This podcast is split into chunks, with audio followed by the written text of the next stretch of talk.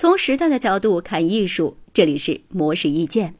斯科特·菲茨杰拉德是小说《了不起的盖茨比》的作者，他凭借该书成为了二十年代爵士时代的发言人，迷茫的一代的代表作家之一。同时，该书在二零一三年被改编成电影，并且荣获奥斯卡最佳艺术指导奖。尽管菲茨杰拉德很少留下畅谈文学的文章或演讲稿，但是在他写给女儿的信里，却可以看到一些教导写作的建议。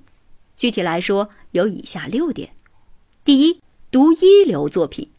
若每年没有吸收半打一流作家的精髓，不可能形成优秀的写作风格。即使风格能够形成，也只是作者的风格影射或某种滥竽充数的新闻体。而不是一种对作家风格的无意识集合。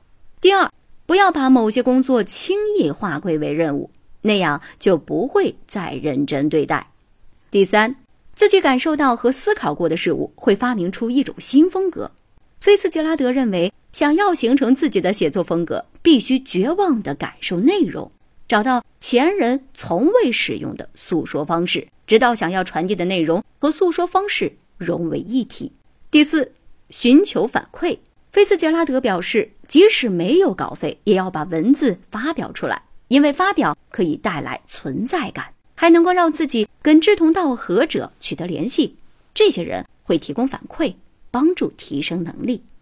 第五，有事可说。除了诗人，其他类型作家的成熟源自于对题材精心选择的能力，以及用高度发达的方式表述。第六。写作最好一次性完成，如果篇幅很长，就分成三天写完，再用一天时间修改，否则无休止拖延只会落笔为艰。简而言之，读一流作品，不将写作视作任务，寻求作品反馈，让作品有事可说，一次性完成写作，以及形成自己的写作风格，这就是菲茨杰拉德的六条写作建议。